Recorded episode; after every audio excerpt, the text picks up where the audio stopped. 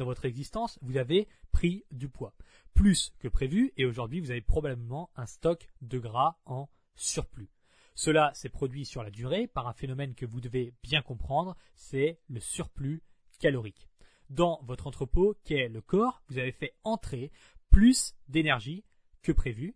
Résultat, votre corps stocke l'énergie que vous ne dépensez pas. Il le fait en partie sous forme de graisse. Et pendant une période plus ou moins longue, vous avez trop mangé par rapport à vos dépenses.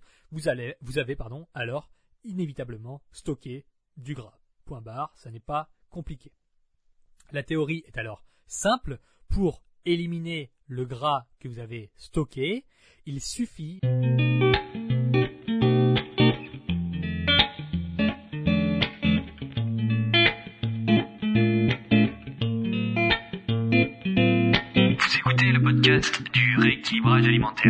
l'émission réservée à ceux qui veulent reprendre leur santé en main tout en continuant à vivre une vie sociale épanouie. Chaque semaine, venez discuter alimentation, mode de vie, perte de poids et bien-être avec Maël Brosso.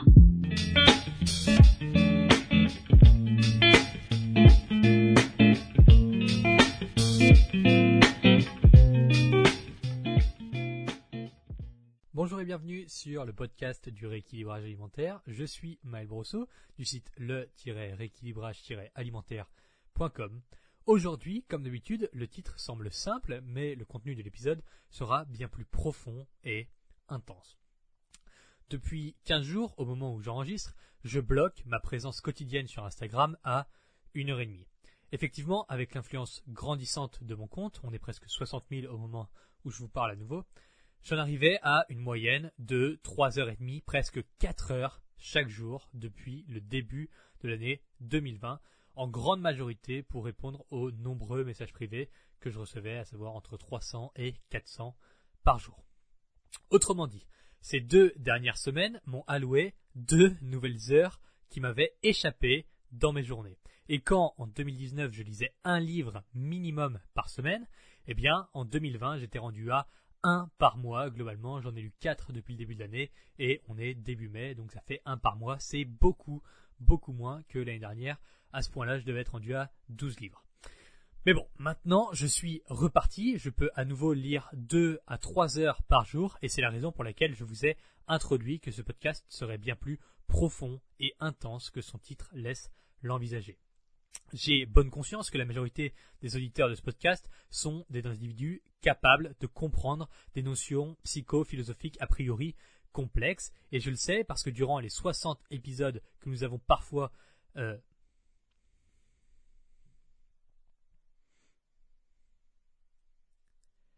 Je le sais, parce que durant ces 60 épisodes, nous avons parfois exploré des chemins de réflexion que nul n'a l'habitude d'emprunter quand il s'agit d'un thème aussi basique que la perte de poids.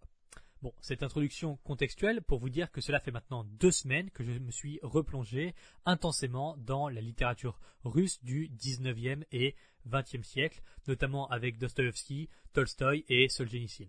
Il apparaît donc relativement évident que ce ne sont pas des auteurs communs évoqués dans des épisodes parlant de nutrition. On s'accordera là-dessus. Et c'est d'ailleurs ce qui semble m'aider à vous aider à prendre la mesure complète des enjeux liés à une transformation physique. Car quand les fourvoyeurs d'informations typiques en francophonie vous partagent des conseils, leur domaine de connaissances et de compétences s'étendent rarement au-delà du sport et de l'alimentation. Je suis obligé de euh, mettre un peu tout le monde dans le même panier dans ce podcast. Évidemment qu'il y en a qui euh, se démarquent du reste, mais globalement, je suis obligé de généraliser. Euh, les gens qui vous donnent des conseils sont on va dire, pro dans la nutrition, dans l'alimentation et dans le sport, mais rarement au-delà de ça. Ce qui en soi est déjà excellent et je suis sincèrement, sincèrement heureux d'apprendre que des individus mettent euh, en œuvre tout leur possible pour rendre le monde meilleur, pour aider les gens à se transformer. Ce n'est absolument pas une critique, c'est simplement une analyse de la situation. En l'occurrence, les gens qui fournissent des informations sur Internet sont souvent spécialisés dans un domaine, deux domaines, en l'occurrence sport et alimentation, mais rarement, rarement au-delà. Le problème étant que s'enfoncer dans les tréfonds du sport et de la nourriture laisse un amer sentiment de pleine compréhension chez ces individus, à nouveau je généralise, qui pour la plupart ont en vérité des notions anthropologiques, sociologiques, évolutionnistes et psychophilosophiques basiques, voire obsolète. L'intérêt de ce podcast et de mon travail est donc de vous aider à voir la grande image, à prendre un recul relatif et à accepter votre complexité. Il y a bien plus en vous que ce que vous ne pouvez comprendre. Par cela, bien vaniteux est celui qui prétend tout connaître sur la perte de poids, quand bien même il ne se connaît certainement pas lui-même. Présentation étant faite, je vous expose donc le problème du jour. Est-il réellement possible d'éliminer du gras facilement? C'est la question que l'on va se poser ensemble aujourd'hui. Vous n'êtes pas dupe. Vous avez à de nombreuses reprises eu l'occasion d'être ciblé par des vendeurs de produits révolutionnaires vous promettant des pertes de poids rapides, faciles et efficaces. On vous transmet donc l'idée explicite qu'éliminer du gras facilement est envisageable. On va même plus loin en vous disant que cela sera rapide et que vous pouvez commencer dès maintenant. Il est fort probable que votre expérience personnelle vous ait prouvé le contraire jusqu'à présent, parce que, a priori, si vous écoutez ce podcast, c'est que vous voulez progresser et vous n'avez certainement pas encore atteint votre objectif physique. Reprenons donc les choses calmement et le plus clairement possible. On ne va pas passer deux heures sur ces premiers points, mais ils sont relativement importants pour la suite, donc je repasse dessus en surface, mais ensuite on va rentrer dans le dur du sujet. La première chose, c'est donc comment on élimine du gras. Je l'ai déjà expliqué de façon scientifique et poussée dans plusieurs contenus. Allons donc dans une représentation schématique de la chose pour cet épisode. Chaque jour, vous mangez de l'énergie en, provenance pardon, de toute la nourriture que vous ingérez. Et chaque jour, vous dépensez de l'énergie de par vos activités métaboliques et physiques. Le simple fait de vous maintenir en vie dépense de l'énergie à un moment dans votre existence, vous avez pris du poids. Plus que prévu, et aujourd'hui, vous avez probablement un stock de gras en surplus. Cela s'est produit sur la durée par un phénomène que vous devez bien comprendre, c'est le surplus calorique.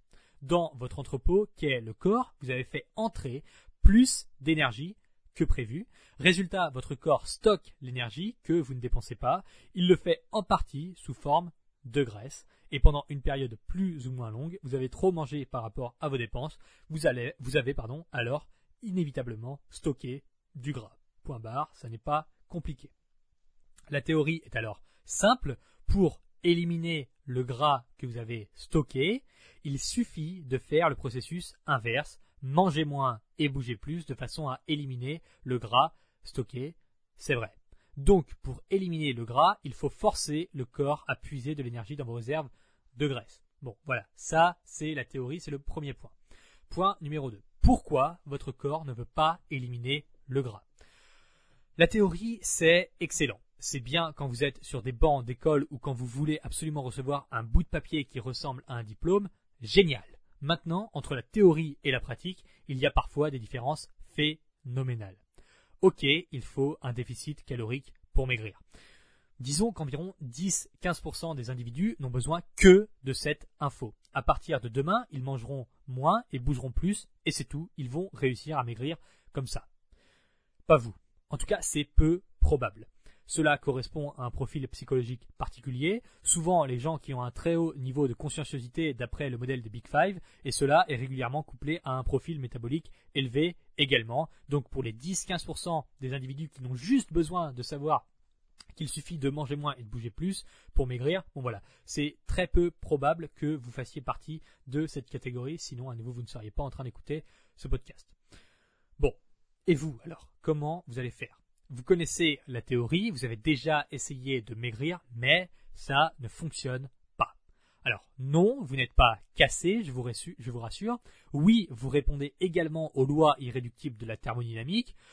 Le truc, c'est qu'à chaque fois que vous essayez de manger moins et de bouger plus, vous abandonnez rapidement ou alors vous stagnez carrément. Ça ne fonctionne presque pas ou même pas du tout sur vous en pratique. Donc c'est là qu'on voit la différence entre la théorie et la pratique. La théorie, vous l'avez compris, vous l'avez assimilé, mais dès que vous essayez de mettre en pratique, ça bloque. La vérité est simple. Vous n'êtes pas en déficit calorique. Vous pensez l'être, mais vous n'y êtes pas. Et c'est certainement une mauvaise idée de vous blâmer personnellement.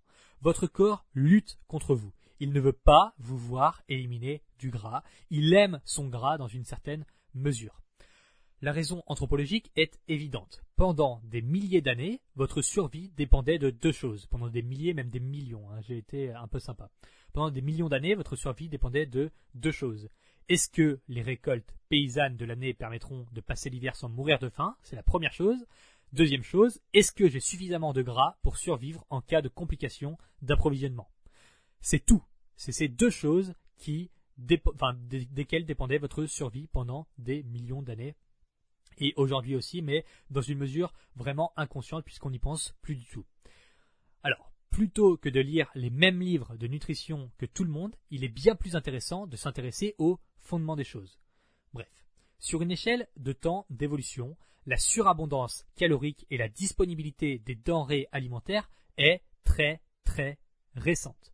Pendant des dizaines, des centaines de milliers d'années, vos ancêtres ne pensaient qu'à une chose et une seule, manger pour survivre, se reproduire pour prolonger l'espèce, se protéger des dangers externes.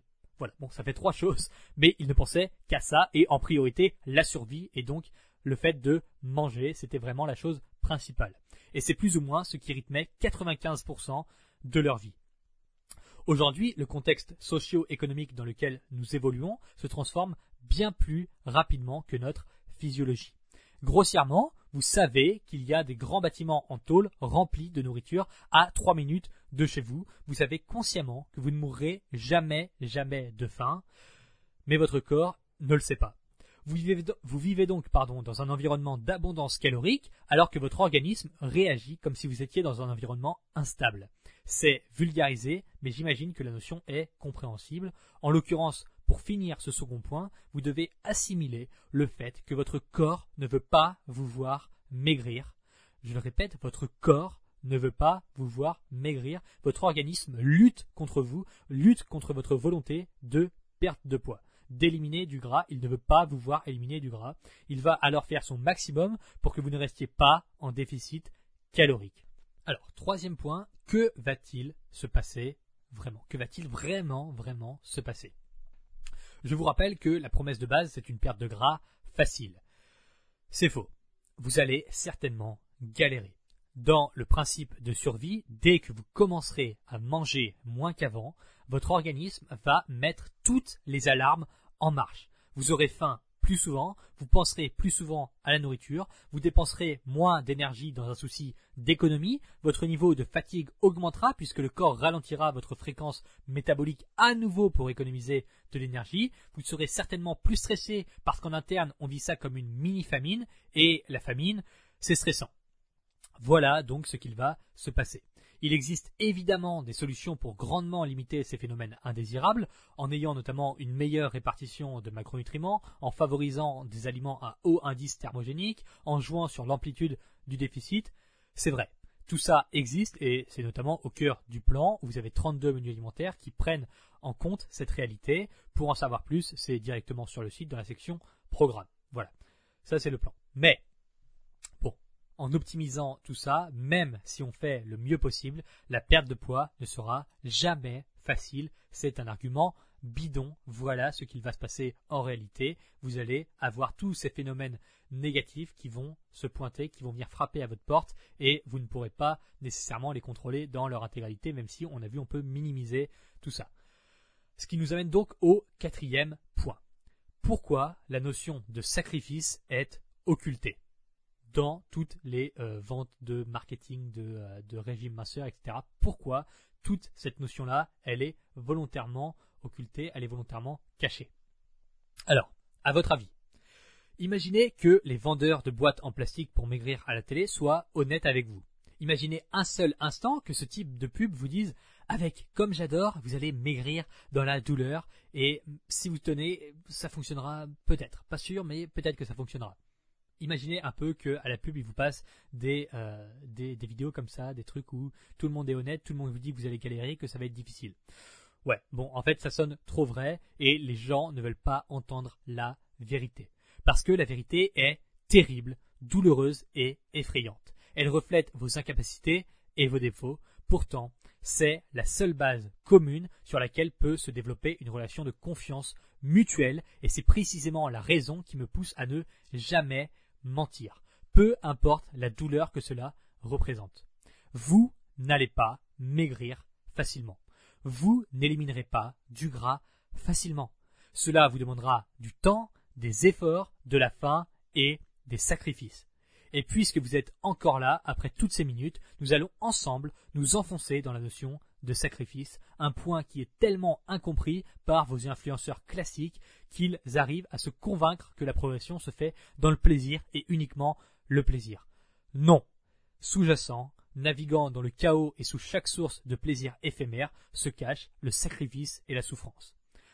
La réalité fondamentale de l'existence humaine, c'est que vous n'aurez jamais, jamais rien de valeur tant que vous ne serez pas prêt à sacrifier une partie de vous-même en échange. Vous passez votre temps à sacrifier le présent pour un futur hypothétiquement plus radieux, pour un futur qui correspond à vos aspirations, à ce que vous envisagez pour votre vie. Et c'est à travers cette notion constructrice que vous expérimenterez la faim, la fatigue, le stress affilié à la perte de poids et au déficit calorique. Vous acceptez cela volontairement parce que c'est le seul moyen de progresser. Le monde des bisounours, c'est partout où vous voulez, mais ce n'est pas ici. Vous devez sacrifier pour obtenir en retour. Vous ne travaillez certainement pas par pur plaisir et de façon désintéressée. Vous acceptez de vous rendre au boulot en échange d'un hypothétique salaire en fin de mois. Par conséquent, vous sacrifiez 8 heures par jour pour obtenir de l'argent en retour. Tout le monde peut comprendre cela. Et si demain on vous dit que votre salaire sera divisé par 3, vous n'accepterez pas. Pourquoi?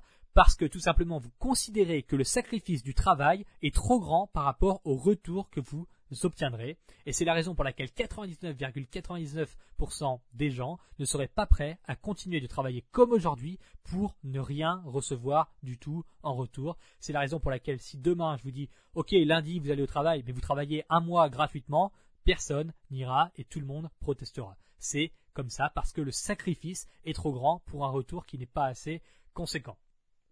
Cela s'applique à l'intégralité des domaines de votre existence sans jamais, jamais avoir eu besoin de l'expliquer. Vous sacrifiez le présent pour le futur. Attention à ne pas vous y méprendre, le sacrifice présent n'est pas forcément quelque chose de douloureux et d'intenable. C'est simplement le choix conscient qui vous pousse à réaliser une tâche plutôt qu'une autre. Par conséquent, choisir, c'est sacrifier. Quand vous décidez de faire un emprunt pour une maison, vous acceptez volontairement de voir votre pouvoir d'achat baisser de 500 ou 600 euros chaque mois pendant 25 ans, par exemple. Parce que votre futur idéal implique que vous soyez propriétaire et que pour ça, vous êtes prêt à sacrifier une partie de votre salaire pendant 25 ans pour pouvoir dire cette maison, elle est à moi, je suis propriétaire vous sacrifiez 500 à 600 euros par mois pour avoir en retour une maison qui vous appartient. Vous sacrifiez le présent pour le futur alors que d'autres personnes préfèrent vivre dans un petit appartement à 300 euros et avoir la possibilité de rester locataire. Et là aussi, c'est un sacrifice, c'est le sacrifice de ne pas devenir propriétaire. À chaque fois, vous faites des choix au présent qui induiront des retours dans le futur. À chaque fois, vous sacrifiez une partie du présent pour un retour hypothétique dans le futur. C'est comme ça. Tout cela définit votre nature Dès que la contextualisation temporelle est apparue chez nos ancêtres, la notion de sacrifice a frappé au visage de l'humanité. Dans l'Ancien Testament, cette notion est omniprésente avec la pleine compréhension que le présent devra être constamment exploité au profit du futur. Si vous savez ce qu'est demain, vous acceptez de sacrifier une partie d'aujourd'hui pour vous y rendre. Si vous savez ce qu'est demain, vous acceptez de sacrifier une partie d'aujourd'hui pour vous y rendre. Il est alors d'une évidence visible que cela s'applique dans une perte de poids. Vous ne perdrez jamais 20 kilos sans rien échanger en retour. Pour perdre du poids, vous aurez des périodes de faim, de fatigue, de stress, de doute, de frustration. C'est le prix à payer pour progresser. Éliminer du gras facilement, ça n'existe pas. Vous devez sacrifier une partie de vous-même pour obtenir en retour cette perte de poids. Personne ne vous parle jamais de cela pour deux raisons principales. La première étant que c'est difficile à articuler. Quand on ne lit que des livres de nutrition, on ne peut pas savoir tout ce que je viens de vous expliquer. Or, vous avez beau être le plus grand expert du monde en nutrition, si vous êtes incapable d'empathie et si les notions basiques d'évolution humaine vous sont inconnues, vous ne savez rien.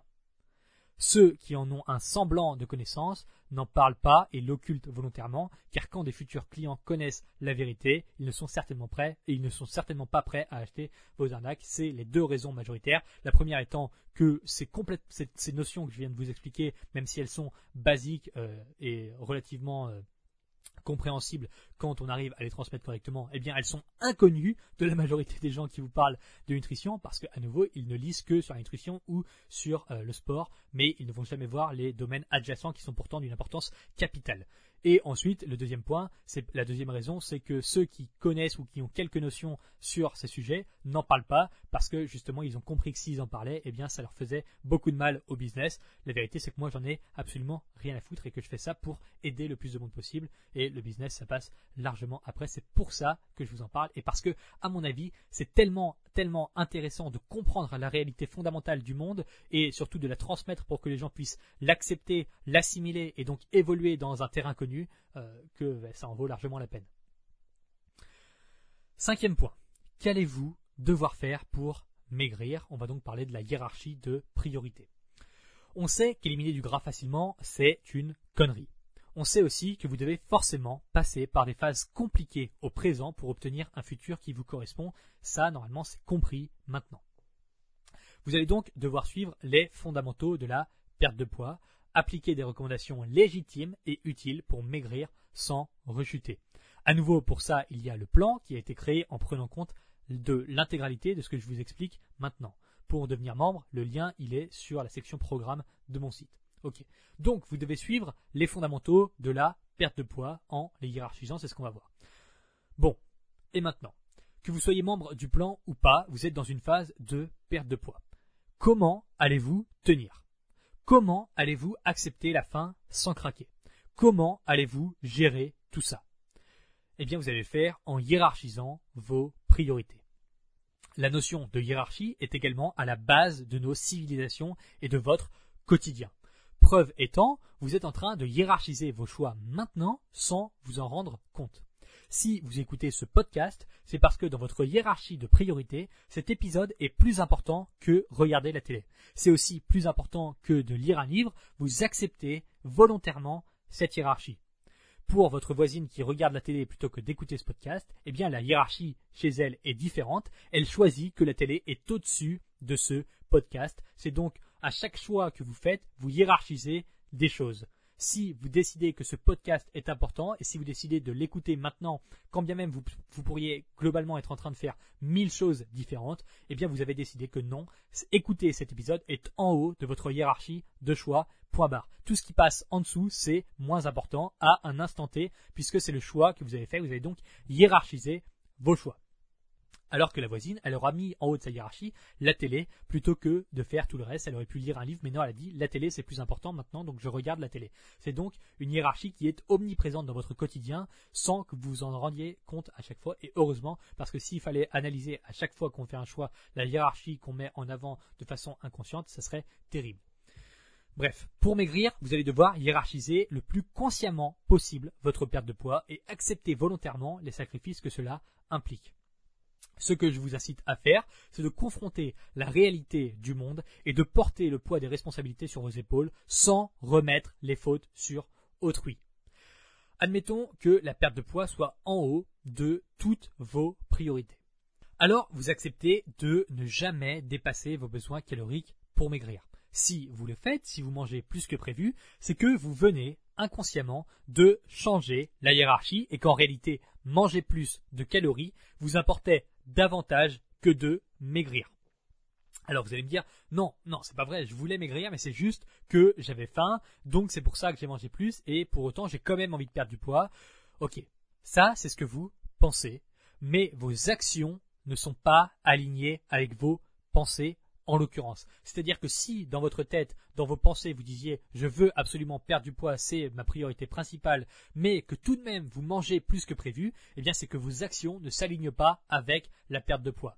Or, vos actions s'alignent toujours avec la réalité. Donc vous avez beau dire tout ce que vous voulez. Vous pouvez trouver toutes les excuses du monde pour dire j'avais faim, j'avais ceci, j'avais cela, et c'est pour ça que j'ai mangé plus que prévu. Ok, ça c'est la réalité. C'est, euh, enfin, c'est ce que vous pensez. En l'occurrence, si vous l'avez fait, si vous êtes passé à l'action, c'est que vous êtes aligné avec la réalité et que vous avez trahi en quelque sorte, en tout cas vous avez changé l'ordre de votre hiérarchie. Et donc en l'occurrence à ce moment précis c'était plus important pour vous de manger ce paquet de chips que de perdre du poids. Vous avez décidé que dans votre hiérarchie inconsciente le paquet chips était plus important que la perte de poids. Attention, attention, je ne suis pas en train de vous blâmer pour ça. Évidemment qu'on passe tous notre temps à trahir, à travestir notre vision de la réalité pour modifier les hiérarchies, les hiérarchies de priorité en fonction de ce que l'on veut à un instant T. Cela dit, il faut en prendre conscience. Hiérarchiser vos priorités en acceptant que maigrir vous donnera parfois faim, c'est comprendre que la faim n'est pas aussi importante que la perte de poids. Partant de là, vous acceptez d'avoir faim. C'est l'acceptation consciente de la réalité et des responsabilités que cela implique à savoir pour perdre du poids, je vais certainement avoir faim parfois et quand je l'accepte au début de mon cheminement, eh ce sera plus facile de le supporter pendant la traversée. Si dans ma vie mon fils est plus important que tout le reste, eh bien j'accepte de ne pas regarder le début du film tous les soirs pour lui raconter une histoire. J'ai hiérarchisé comme bon me semble. Je vous l'ai dit au début de ce podcast, tout ça est assez compliqué à comprendre et à assimiler et personne n'a globalement besoin d'en savoir autant. Vous n'avez pas besoin de connaître la présence d'une hiérarchie inconsciente dans votre vie. Je vous l'explique parce que je crois sincèrement que les gens font de meilleurs choix quand ils connaissent la vérité. Tout ça, vous pouvez le dessiner pour le conscientiser. Faites une liste verticale écrivez tout en haut la chose la plus importante pour vous à un instant T, et si c'est perdre du poids, eh bien c'est ça. Et ensuite vous faites vos choix en fonction de cette liste. Par exemple, est-ce que vous pouvez manger un deuxième Twix aujourd'hui? C'est la question que vous vous posez. Maintenant, si ça va à l'encontre de vos priorités, eh bien, ok, vous respectez cela et vous acceptez de sacrifier votre gourmandise pour respecter vos engagements. C'est-à-dire que c'est l'acceptation du sacrifice pour obtenir en retour votre perte de poids. En l'occurrence, si dans vos calories un deuxième Twix ça passait, eh bien vous le mangez parce que ça va avec, ça, ça colle à la réalité de euh, votre déficit calorique, en l'occurrence, je veux perdre du poids, est-ce qu'un est deuxième Twix passe? Oui, ça passe, super, je le mange. Maintenant, je veux perdre du poids, un deuxième Twix, ça ne passe pas. Qu'est-ce que je fais? Ok, je regarde ma hiérarchie. Effectivement, ce que je veux plus que tout, c'est perdre du poids, donc je ne mange pas ce Twix. Je sacrifie ma faim, je sacrifie ma gourmandise pour pouvoir obtenir ce que je veux le plus, à savoir perdre du poids. Tout ça, c'est évidemment quelque chose de très poussé psychologiquement vous n'avez pas besoin d'en savoir autant, c'est de la théorie, mais c'est simplement que, voilà, une fois qu'on le conscientise, une fois qu'on le comprend, eh bien ça peut débloquer certaines pistes de réflexion pour certaines personnes, et euh, voilà, c'était important d'en parler. Sixième point, euh, si vous n'êtes pas prêt, vous n'êtes pas prêt. La perte de poids peut descendre dans les échelons. Vous avez absolument le droit de ne pas prioriser le fait de maigrir dans votre vie. Je le répète, absolument parce que c'est hyper important. Vous avez le droit de ne pas prioriser le fait de maigrir dans votre vie. Cela est également sujet à diverses modulations. Si aujourd'hui, à chaque fois que vous essayez de maigrir, ça ne fonctionne pas, vous avez deux pistes majoritaires envisageables. Numéro 1, vous suivez la mauvaise méthode. Numéro 2, vous n'êtes pas prêt à sacrifier suffisamment de choses pour progresser. Et celle-là, elle est souvent incomprise et elle est souvent inexplorée. C'est possible qu'aujourd'hui, vous n'ayez pas suffisamment envie de perdre du poids pour y arriver. C'est possible qu'aujourd'hui, vous ne soyez pas prêt à, sacrifier suffisamment de choses pour progresser. C'est possible et ça arrive. Et c'est même parfois les deux, vous avez la mauvaise méthode et vous n'êtes pas assez investi dans le processus. Posez-vous la question sincèrement. Et si c'est le second point, eh bien c'est ok, vous avez le droit de ne pas être prêt. Votre vie est compliquée, vous vivez des choses compliquées et certainement des crises terribles. La réponse est peut-être, pour le moment, maigrir n'est pas suffisamment prioritaire pour vous. Et les choses bougent. Jusqu'en 2017, ma priorité numéro 1 était l'entraînement de musculation. C'était absolument au top de ma hiérarchie, même si à ce moment-là, je n'avais pas conscience qu'il existait une hiérarchie de priorité. Maintenant, en prenant du recul, c'était effectivement mon objectif principal et rien d'autre ne passait devant l'entraînement de musculation. Au final, ma vie familiale et ma vie de couple en a souffert violemment, ma vie professionnelle aussi, dans une moindre mesure, ma vie sociale, tout ça aussi en a pâti sérieusement. Mais les choses bougent et aujourd'hui, ma hiérarchie de priorité a évolué. L'entraînement de musculation n'est plus aussi important que ma famille, n'est plus aussi important que mon travail, que mes relations de couple, etc., etc. C'est pour ça que la hiérarchie de priorité bouge. Ce n'est pas parce qu'aujourd'hui vous n'avez pas nécessairement assez de motivation pour perdre du poids que c'est la même chose, que ce sera la même chose dans trois mois ou dans six mois. Et ce n'est pas parce qu'aujourd'hui vous êtes obligé de sacrifier beaucoup pour maigrir que dans six mois vous serez toujours obligé de faire autant d'efforts. Non, tout ça, ça bouge, tout ça, c'est modulable, tout ça, ça évolue avec le temps. Donc c'est tout à fait cohérent de se dire tiens, pendant six mois, tout en haut de ma hiérarchie, la chose que j'ai le plus envie de faire, c'est de perdre du poids, donc je vais devoir sacrifier beaucoup pour ça. C'est possible, ça arrive. Ça arrive de devoir sacrifier beaucoup pour avoir un retour qui correspond à vos attentes, mais ça ne veut pas dire que vous allez devoir sacrifier l'intégralité de votre vie pour pouvoir mettre ce pantalon qui vous plaît tant. Non, c'est possible que ce soit important de le faire pendant une période qui est relativement euh, courte, en tout cas par exemple quelques mois, et puis ensuite de petit à petit modifier les euh, priorités dans votre hiérarchie pour pouvoir revivre une vie qui correspond de plus en plus à ce que vous en attendez. Il existe des moments de votre existence durant lesquels vous n'êtes pas dans une conjoncture idéale pour éliminer des kilos. C'est vrai. Acceptez-le sans pour autant vous en servir d'excuse ad vitam aeternam. D'accord. Point numéro 7. Bon, j'avais un septième point pour cet épisode dans lequel je voulais évoquer le sujet de la relativité temporelle c'est un sujet complexe, mais qui semble éclaircir beaucoup de points vis-à-vis de l'impatience pathologique face à laquelle certaines personnes sont soumises dans un contexte de perte de poids. Euh, malgré ça, il me semble que l'épisode contient suffisamment de points relativement complexes pour le moment et la relativité temporelle est quelque chose d'un niveau encore au-dessus de tout ce qu'on vient de voir. Donc je verrai à l'avenir si ce genre de choses trouve une place sur un podcast qui, je vous le rappelle, est nommé le rééquilibrage alimentaire. Euh, on n'a pas l'impression que c'est sous ça depuis les 30 minutes. Je passe donc immédiatement au huitième point, dans lequel je vais vous conclure très rapidement la chose suivante. Vous, vous devez l'honnêteté, ce n'est pas optionnel. Vous devez être honnête avec vous-même, c'est absolument indispensable. Si aujourd'hui vous sentez que votre humeur tend à la plainte et à la remise en cause constante de votre investissement, ne l'acceptez plus. Il s'agit de vous, de votre corps, de votre vie, de votre responsabilité. Choisissez avec grande prudence les gens à qui vous faites confiance. Ne donnez pas de légitimité, à n'importe qui et surtout ne vous mentez jamais, ni à vous, ni aux autres. Dans l'éventualité où vous comptiez vos calories pour maigrir, faites les choses sérieusement et sans pousser la poussière sous le tapis pour la cacher. Ne faites pas semblant de compter 1300 calories si vous en mangez 2000 ne faites pas semblant de ne pas rapporter la seconde part de gâteau au chocolat dans votre plan, dans votre application de calories. Ne faites pas semblant de faire ça. La seule personne à qui vous mentez, c'est vous-même. Et comment pourriez-vous avoir confiance en quelqu'un qui ment?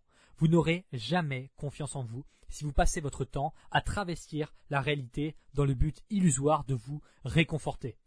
Vous avez le droit à l'erreur, vous avez le droit de vous planter, vous avez le droit de craquer, de douter, de stresser, d'avoir faim. Et il est normal d'être bienveillant avec soi-même dans ces conditions, mais vous n'avez pas le droit de vous mentir, c'est proscrit. Car le chaos, la vengeance, la tyrannie et le ressentiment prennent leur source dans le mensonge, vous, vous devez l'honnêteté, vous la méritez. Par cela, je vous la dois également, et c'est ce qui justifie la présence de cet épisode qui fut, je l'imagine, exigeant à suivre. Pensez à une seconde écoute potentielle ultérieurement pour assimiler pleinement les notions Je tiens à remercier tous ceux d'entre vous qui ont noté 5 étoiles l'émission sur Apple Podcast, qui prennent et prendront le temps de partager le podcast.